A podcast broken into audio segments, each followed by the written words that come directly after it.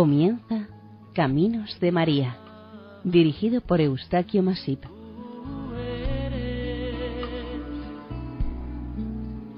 entre todas las mujeres.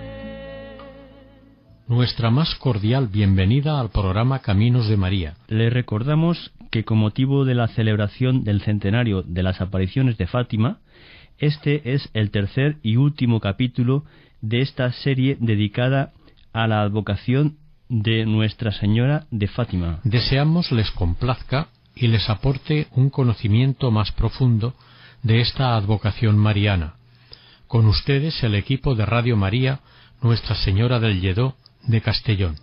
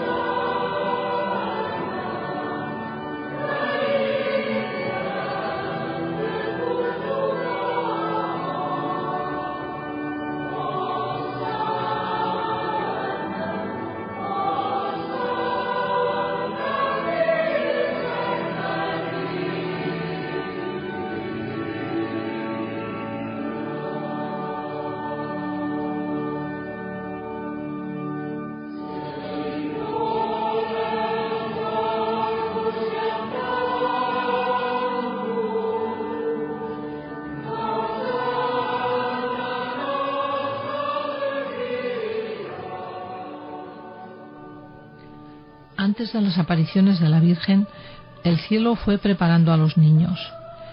Era hacia el final de la primavera de 1916.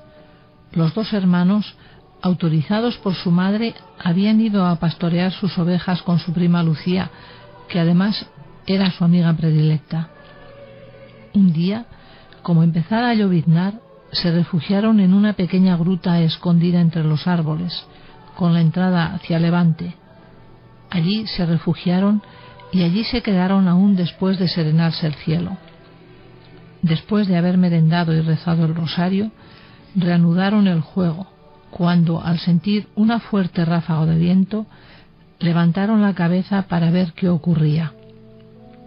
Entonces, sobre el olivar, al pie del collado, vieron dibujarse en el aire una figura o estatua blanca de nieve, transparente como el cristal a los rayos del sol. Mas no se detuvo, sino que fue avanzando en dirección a ellos. A medida que se acercaba, pudieron distinguir mejor los rasgos, que eran de un joven de unos catorce o quince años y de hermosura sobrehumana. Al llegar junto a los niños, los tranquilizó diciendo, No temáis, soy el ángel de la paz, rezad conmigo y arrodillándose en tierra, inclinó la frente hasta tocar el suelo.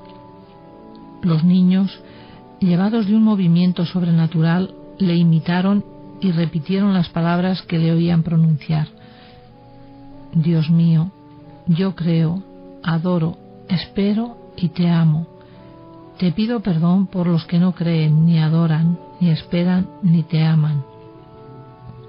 El ángel Después de repetir tres veces esta oración, se levantó y dijo, Orad así, los corazones de Jesús y María están atentos a la voz de vuestras súplicas. Y desapareció, pero sus palabras quedaron de tal manera grabadas en nuestra mente que no la hemos olvidado jamás, y desde entonces nos postrábamos de aquel modo con frecuencia durante largo tiempo y a veces las repetíamos hasta caer de cansancio, relataría más tarde Lucía. Otra vez durante el verano, entre julio y agosto, estando los tres, durante la hora de la siesta en el huerto de Lucía jugando cerca del pozo, vieron aparecer de repente a su lado al mismo joven o ángel que les dijo, ¿qué hacéis? Orad, orad mucho. Los santísimos corazones de Jesús y de María tienen sobre vosotros designios de misericordia. De todo lo que pudiereis, ofreced un sacrificio como acto de reparación por los pecados con que Él es ofendido y como súplica por la conversión de los pecadores. Atraed así sobre vuestra patria la paz. Yo soy el ángel de su guarda, el ángel de Portugal. Sobre todo, aceptad y soportad con sumisión los sufrimientos que el Señor os quiera enviar. Estas palabras, comenta Lucía, se imprimieron en nuestro espíritu como una luz que nos hacía entender cuánto nos amaba Dios y cuánto deseaba ser amado.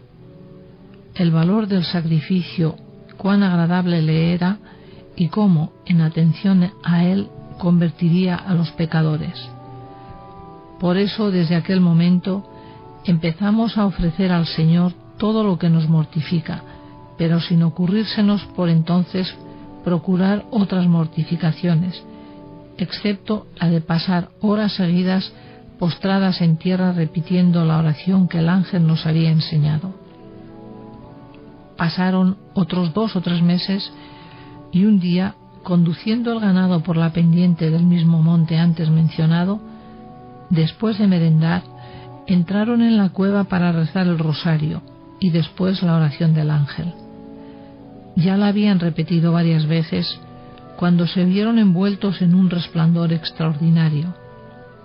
Se levantaron y vieron al ángel con un cáliz en la mano y una hostia encima, de la cual caían gotas de sangre en el cáliz. Dejando el cáliz y la hostia suspendidos en el aire, el ángel se arrodilla a su lado y les hace repetir tres veces. Santísima Trinidad, Padre, Hijo y Espíritu Santo, yo os adoro profundamente y os ofrezco el preciosísimo cuerpo, sangre, alma y divinidad de nuestro Señor Jesucristo, presente en todos los agrarios de la tierra, en reparación de los ultrajes, sacrilegios e indiferencias con que él mismo es ofendido, y por los méritos infinitos de su Santísimo Corazón, y por la intercesión del corazón inmaculado de María, os pido la conversión de los pobres pecadores. Entonces se levantó, tomó la hostia y se la dio a Lucía, y el cáliz lo dividió entre Francisco y Jacinta, diciendo, Tomad el cuerpo y la sangre de Jesucristo, horriblemente ultrajado por los hombres ingratos, reparad sus delitos y consolad a vuestro Dios. Y postrándose de nuevo, repitió tres veces más, más la oración, Santísima Trinidad, y desapareció. Los niños se quedaron en la misma posición, repitiendo continuamente las mismas palabras, hasta que Francisco se dio cuenta de que empezaba a anochecer y que era hora de volver a casa. En estas apariciones, subyugados por lo sobrenatural irradiado del ángel, quedaban como anonadados y casi no se daban cuenta de la propia existencia. También sus sentidos parecían entorpecidos y atados. No sé qué siento, decía Jacinta. No puedo ya ni hablar, ni cantar, ni jugar. No tengo fuerza para hacer nada. Ni yo tampoco, confirmaba Francisco. Pero ¿qué importa? El ángel es más bello que todo esto. Esta atmósfera duraba varios días y solamente poco a poco volvían al estado normal. Más tarde tendrían ocasión de notar que las apariciones de la Virgen producían efectos bien distintos. La misma paz y felicidad del alma concentrada en Dios, pero físicamente soltura y entusiasmo comunicativo. ¿Cuál es el significado de estos primeros encuentros tan fuera del ordinario? Es evidente que eran preparación para otros, preparación y orientación, no nos hacen entrever en la penumbra del futuro el paganismo renaciente y más aún las hordas de los ateos militantes que no creen, ni adoran, ni esperan, ni aman, en lucha contra el cielo, empujados por el odio satánicamente sacrílego contra el Santísimo Sacramento de la Divina Caridad?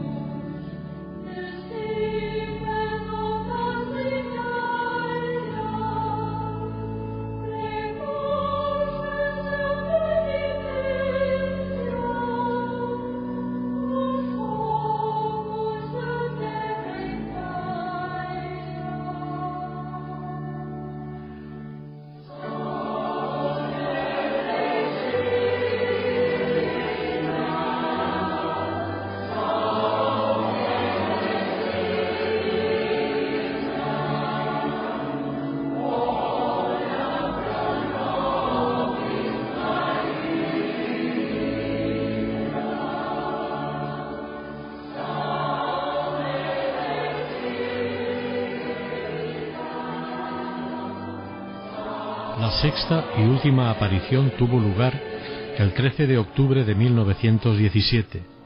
Este día amaneció frío y lluvioso, pero la muchedumbre iba llegando desde la víspera. Llegaron de muchísimas partes de Portugal y los diarios de mayor circulación habían enviado a sus corresponsales.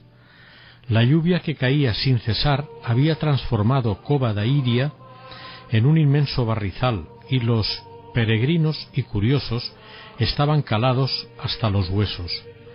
Hacia las once y media, más de cincuenta mil personas, algunos calcularon unos setenta mil, estaban esperando la aparición pacientemente. Los tres pastorcillos salieron de casa bastante pronto, contando con las paradas del camino. A pesar del lodazal, la gente a su paso se arrodillaba en actitud humilde y suplicante, presentando a los videntes sus encargos para la Virgen. Al llegar los pastorcillos a Cova de Iría, La muchedumbre reverente les abrió paso y ellos se colocaron delante de la encina, reducida ya a un trozo de tronco. Movida por un impulso interior, escribe Lucía, pedía a la gente que cerrasen los paraguas para rezar el rosario.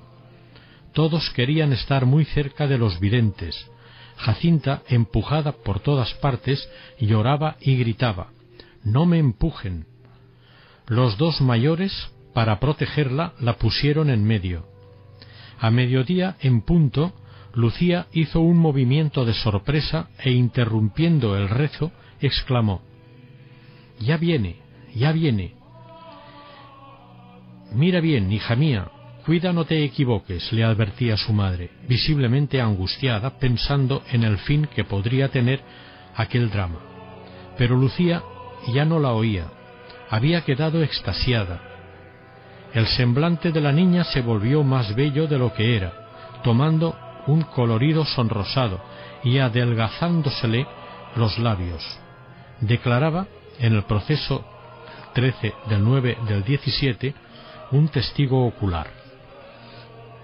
La aparición se hizo presente a los tres niños en un lugar acostumbrado, mientras la muchedumbre veía formarse por tres veces alrededor de los niños y luego alzarse en el aire una nubecilla blanca como de incienso. Lucía repitió de nuevo la pregunta ¿Quién es usted? ¿Y qué quiere de mí? Y la visión finalmente le respondió Quiero decirte que hagan aquí una capilla en mi honor, que soy Nuestra Señora del Rosario, que continuéis rezando el rosario todos los días.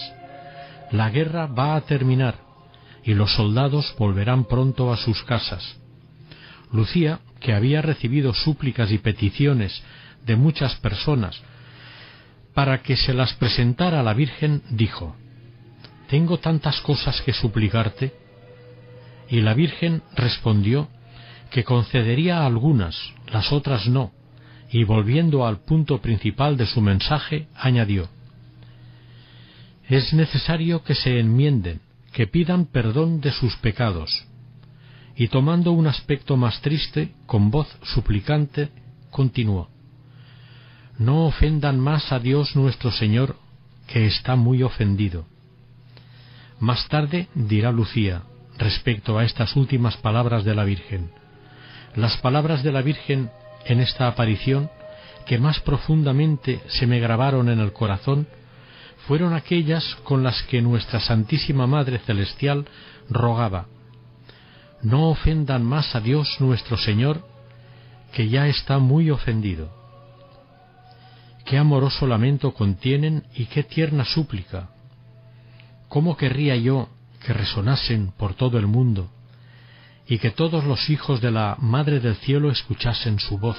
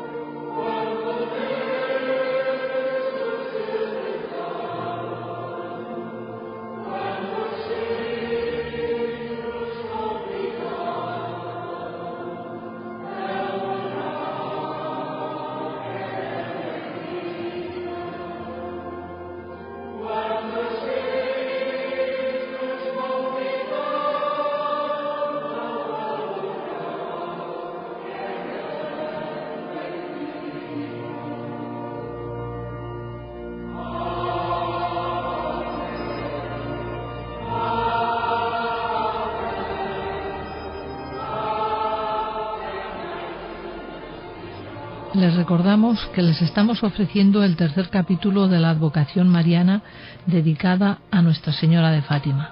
Continuamos. Era la última palabra, la esencia del mensaje de Fátima. Al despedirse, los videntes estaban convencidos de que esta era la última aparición. La Virgen abrió las manos que reverberaban en el sol, o como decían los dos pequeños videntes, señaló al sol con el dedo. A continuación tuvo lugar el prodigio del sol. Lucía, instintivamente, sin pensar que la gente la miraba, puesto que ni se daba cuenta de su presencia, señalando el sol gritó Mirad el sol. Al momento cesó la lluvia, las nubes se retiraron y apareció el disco solar como una luna de plata, Luego giró vertiginosamente sobre sí mismo como si fuera una rueda de fuego, lanzando en todas las direcciones como unas fajas de luz amarilla, verde, roja, azul, violeta, que coloreaban fantásticamente las nubes del cielo, los árboles, las rocas, la tierra, la incontable muchedumbre. Se paró por algunos momentos y luego reanudó de nuevo su danza como una rueda de fuego hecha por el mejor de los pirotécnicos. Se volvió a parar y empezó por tercera vez con colores más fuertes y brillantes que los fuegos artificiales. La muchedumbre contemplaba la danza del sol estática, sin respirar. De repente, todos tuvieron la sensación de que el sol se desprendía del firmamento y se precipitaba sobre ellos. Un grito único e inmenso brotó de todas las gargantas manifestando el terror de todos. Y en la variedad de exclamaciones unos gritaban Milagro, milagro, otros Creo en Dios, otros Ave María, y la mayoría Dios mío, misericordia. Y cayendo de rodillas en el barro, rezaban en voz alta el acto de contrición.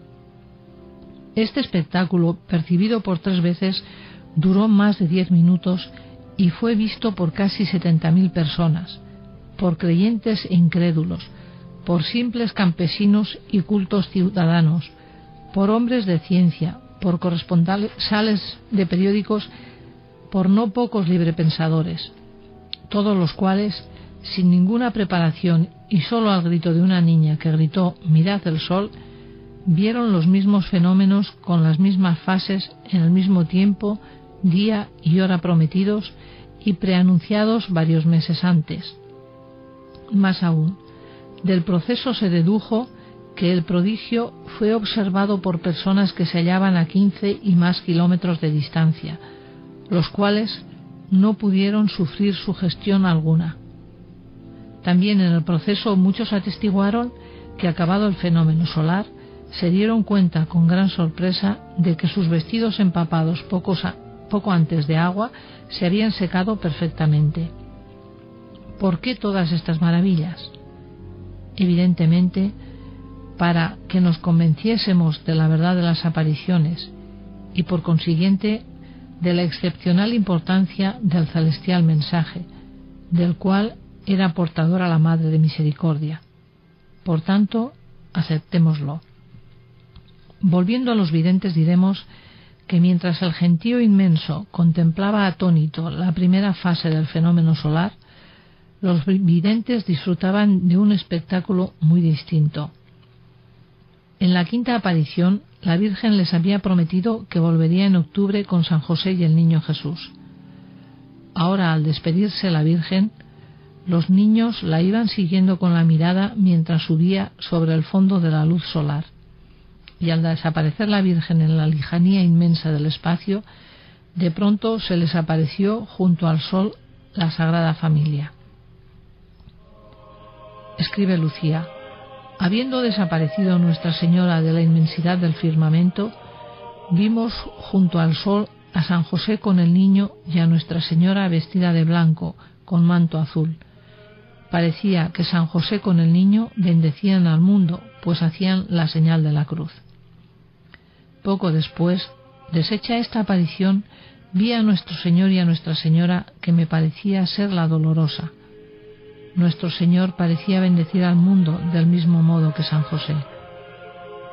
Se desvaneció esta visión y me pareció ver otra vez a Nuestra Señora en forma semejante a Nuestra Señora del Carmen.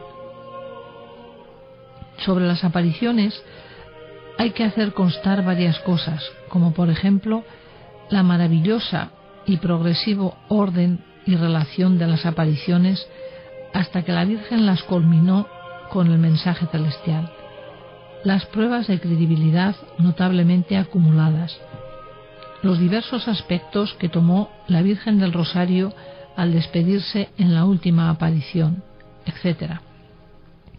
Hay que resaltar el hecho de que la Virgen, que se había aparecido siempre bajo el mismo aspecto, ahora, con el rápido sucederse de, cuadros plásticos, se muestra primero con toda la Sagrada Familia, después bajo la forma de Dolorosa y por último de Nuestra Señora del Carmen.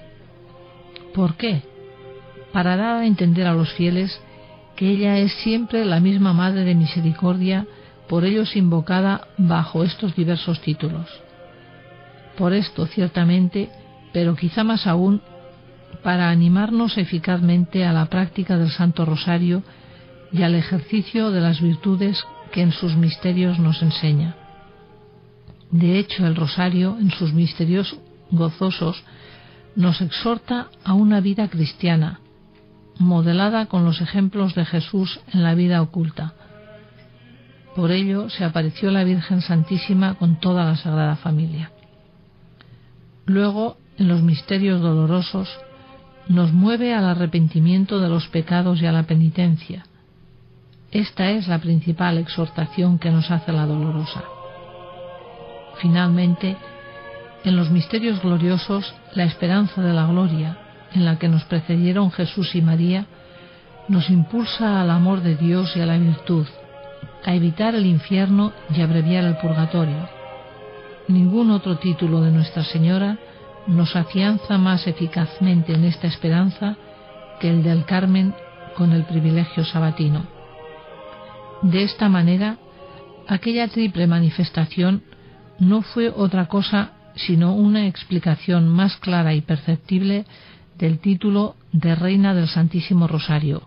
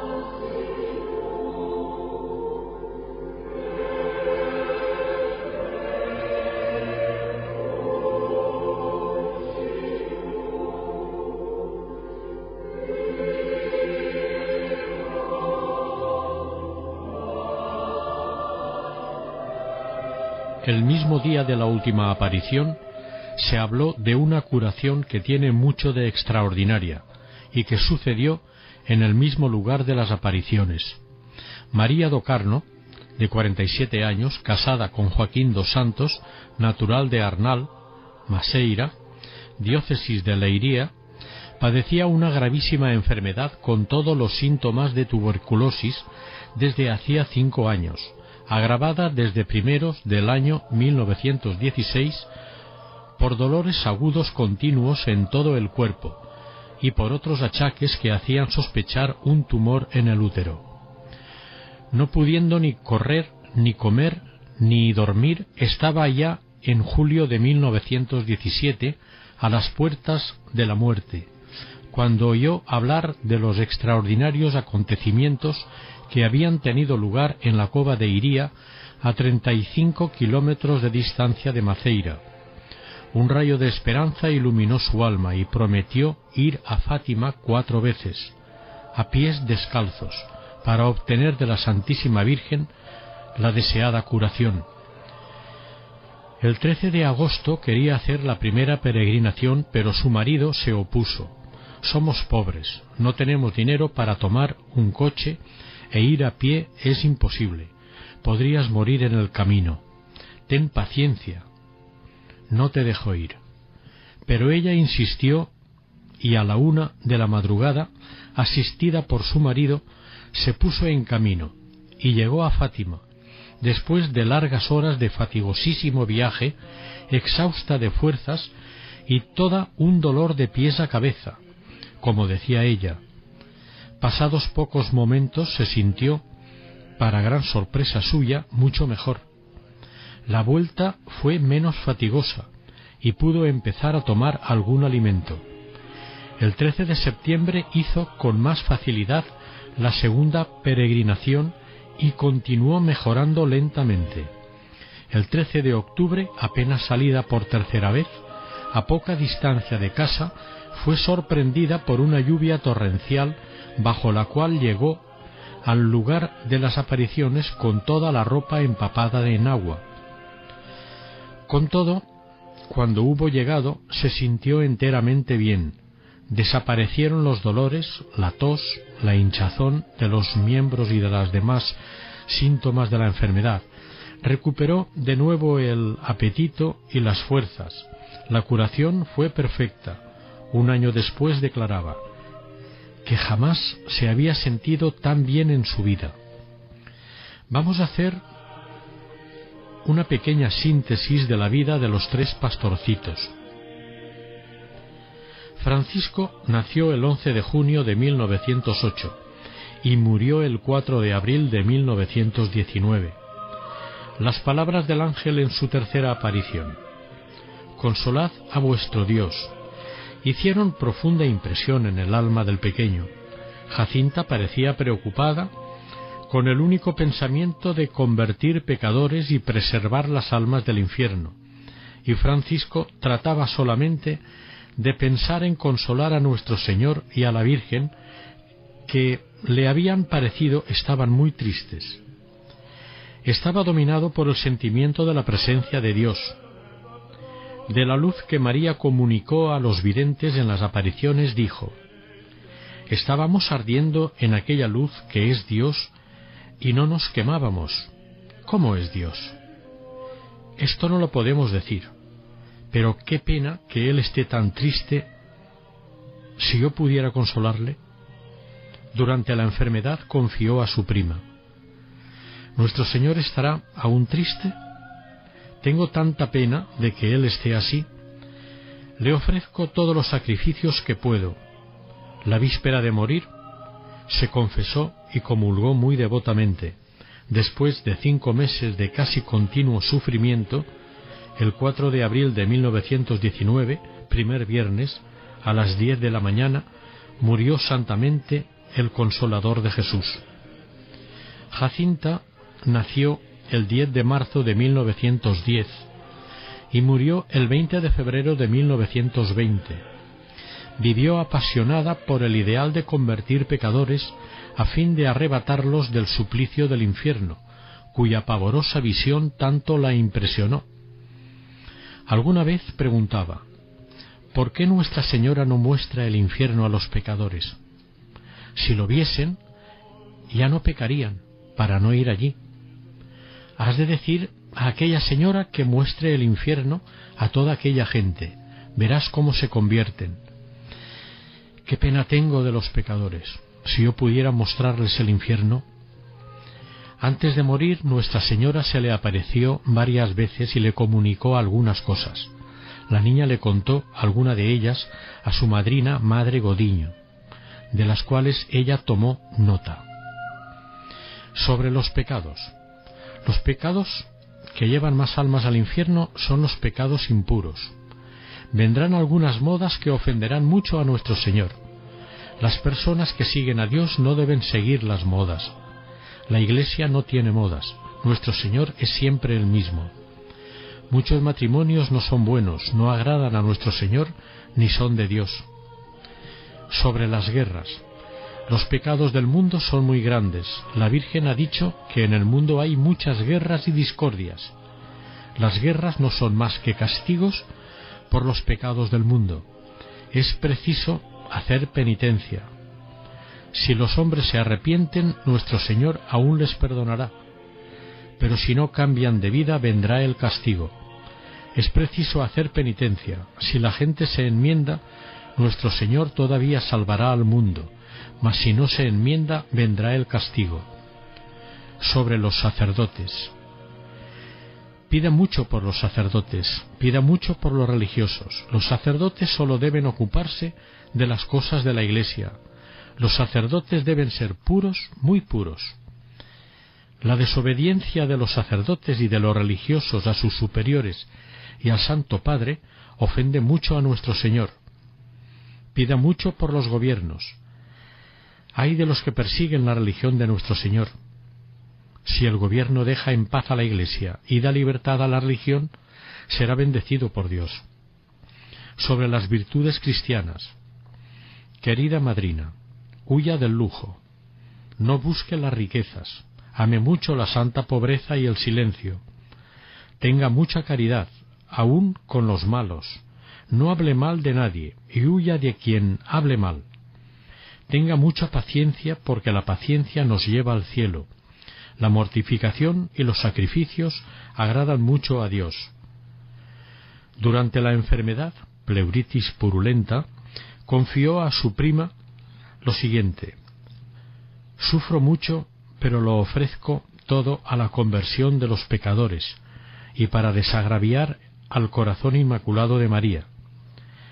Al despedirse de Lucía, le hacía estas recomendaciones. Ya falta poco para irme al cielo. Tú quedas aquí para decir que Dios quiere establecer en el mundo la devoción al Inmaculado Corazón de María. Cuando vayas a decirlo, no te escondas.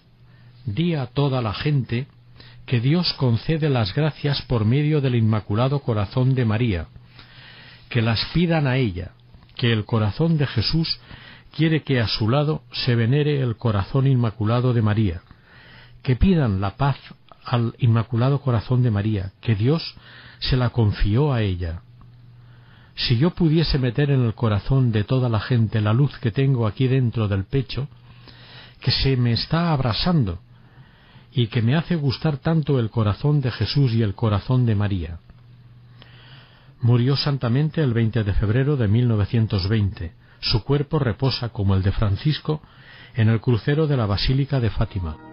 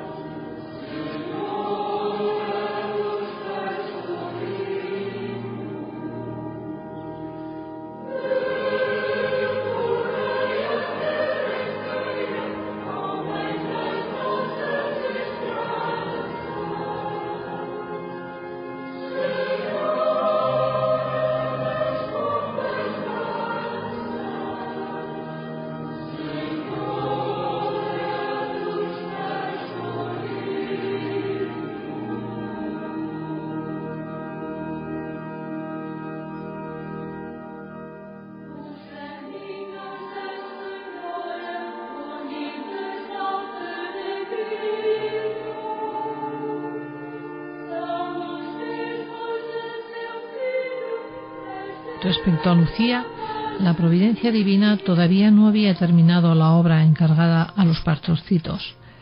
La Virgen dijo a Lucía, con el fin de prevenir la guerra, vendré para pedir la consagración de Rusia a mi Inmaculado Corazón y la comunión reparadora en los primeros sábados de mes. Lo pidió a Lucía en 1925, 1926 y 1929. Estando Lucía en Pontevedra, el día de diciembre de 1925, se le apareció la Virgen con el niño Jesús a su lado, subida en una nube de luz. La Virgen puso su mano en el hombro de Lucía, mientras en la otra sostenía su corazón rodeado de espinas. Al mismo tiempo, el niño Jesús dijo, Ten compasión del corazón de tu Santísima Madre. Está cercado de las espinas que los hombres ingratos le clavan a cada momento, y no hay nadie que haga un acto de reparación para sacárselas. Después dijo Nuestra Señora Lucía, Mira, hija mía, mi corazón cercado de espinas que los hombres ingratos me clavan sin cesar con blasfemias e ingratitudes. Tú al menos procura consolarme y di que a todos los que durante cinco meses, en el primer sábado de mes, se confiesen, reciban la Sagrada Comunión, recen el rosario y me hagan compañía durante quince minutos, meditando en los misterios del rosario, con el fin de desagraviarme, les prometo asistir en la hora de la muerte con las gracias necesarias para su salvación. Después de dos apariciones más de la Virgen y del Niño, en la última la Virgen le dijo a Sor Lucía, ha llegado el momento en que Dios pida al Santo Padre que en unión con todos los obispos del mundo haga la consagración de Rusia a mi corazón, prometiendo salvarla por este medio. Pío XII cumplió en parte este deseo de la Virgen, consagrando el mundo con mención especial de Rusia el 31 de octubre de 1942 al Inmaculado Corazón de María y haciendo la consagración especial solo de Rusia el 7 de julio de 1952 con estas palabras. Como hace algunos años consagramos todo el género humano al corazón inmaculado de la Virgen, Madre de Dios, así ahora de un modo especialísimo, dedicamos y consagramos todos los pueblos de Rusia al mismo Inmaculado Corazón. Decimos en parte, puesto que no fue en unión con todos los obispos del mundo. Tampoco las consagraciones de Pablo VI en 1965 y de Juan Pablo II en 1982 fueron completas, en cambio, la que volvió a hacer Juan Pablo II en 1984 en Roma ante la imagen de la Virgen de Fátima fue, según Lucía, conforme a los deseos de la Virgen. Sor Lucía falleció en el convento de las Carmelitas Descalzas de Coimbra, donde estaba de religiosa, el 13 de febrero del año 2005 a los 97 años, y sus restos fueron trasladados el 19 de febrero del 2006 a la Basílica de Fátima, donde reposan al lado de los de sus primos. Para terminar, vamos a invocar a Nuestra Señora de Fátima. Oh Reina de Fátima, en esta hora de tantos peligros para nuestro país y todos los países de Europa, aparta de ellos el flagelo del materialismo y del hedonismo no permitas que se instalen en tantos países nacidos y formados bajo el influjo sagrado de la civilización cristiana todos los regímenes que niegan todos los mandamientos de la ley de Dios.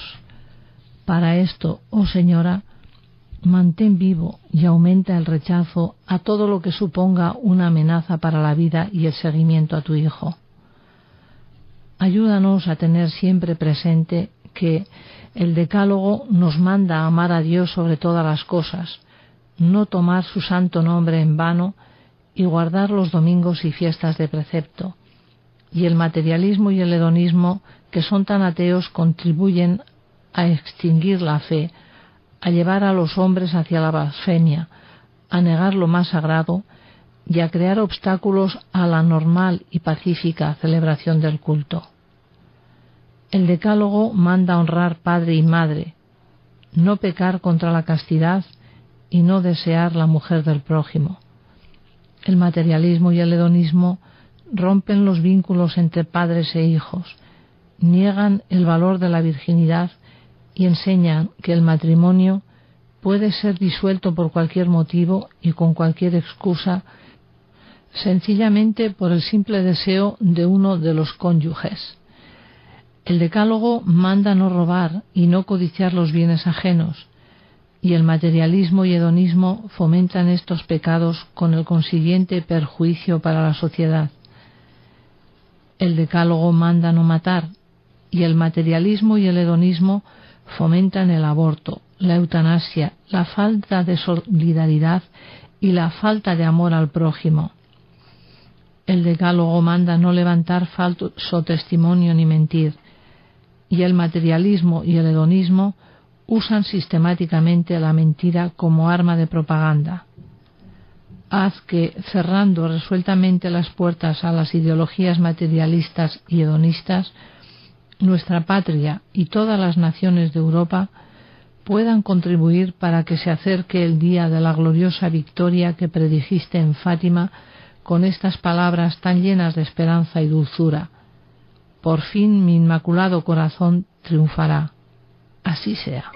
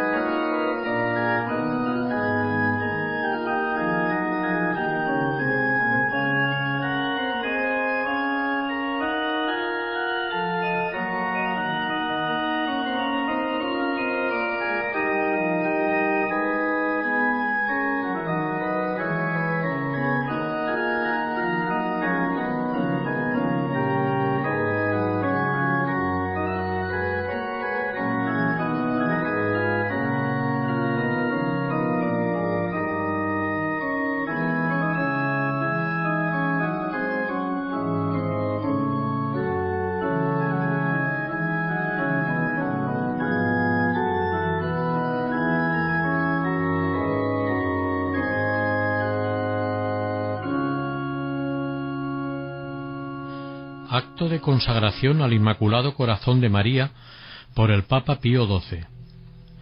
Oh Reina del Santísimo Rosario, auxilio de los cristianos, refugio del género humano, vencedora de todas las batallas de Dios, ante vuestro trono nos postramos suplicantes, seguros de conseguir misericordia y de alcanzar gracia y oportuno auxilio y defensa en las presentes calamidades, no por nuestros méritos, de los que no presumimos, sino únicamente por la inmensa bondad de vuestro maternal corazón.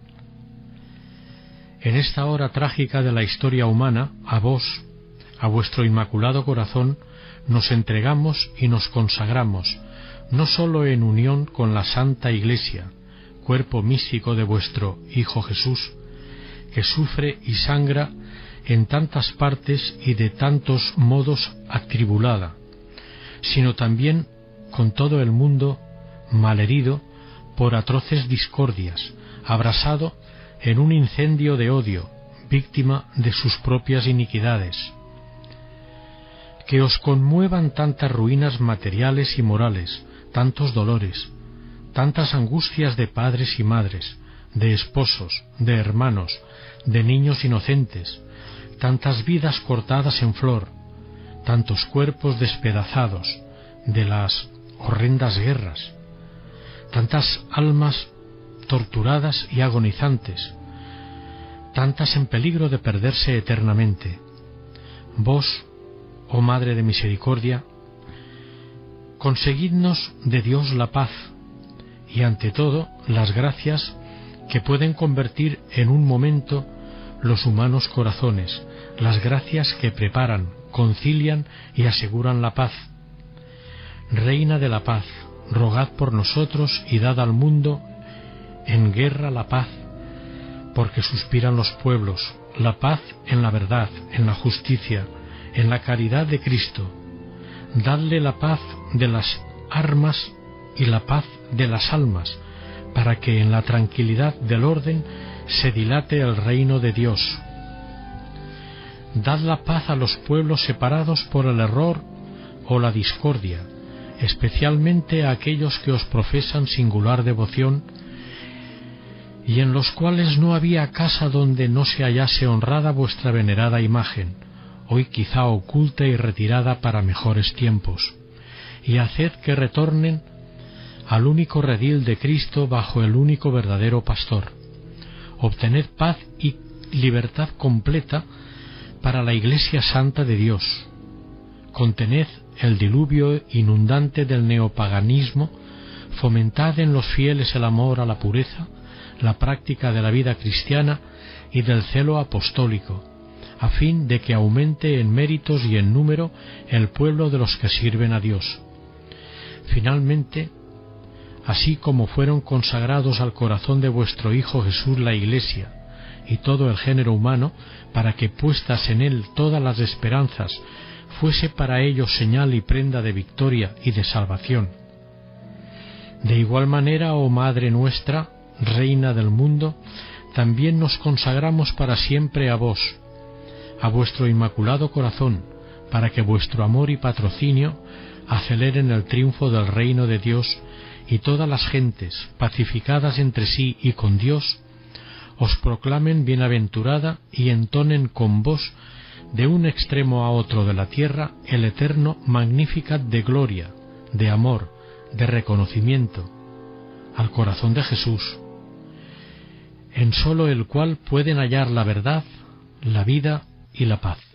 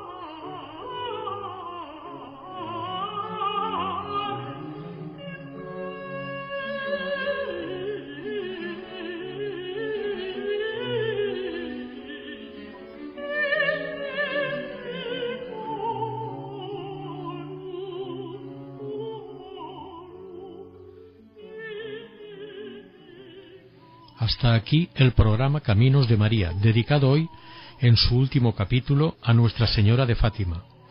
Gracias por su amable atención y seguir en nuestra sintonía. Les invitamos a participar y colaborar con nosotros aportando datos sobre esta o cualquier otra advocación mariana. Para contactar con este programa pueden hacerlo al siguiente correo electrónico caminosdemaria@radiomaria.es. Repetimos caminosdemaria@radiomaria.es. El equipo de Radio María en Castellón se despide y que Dios y la Virgen les bendigan.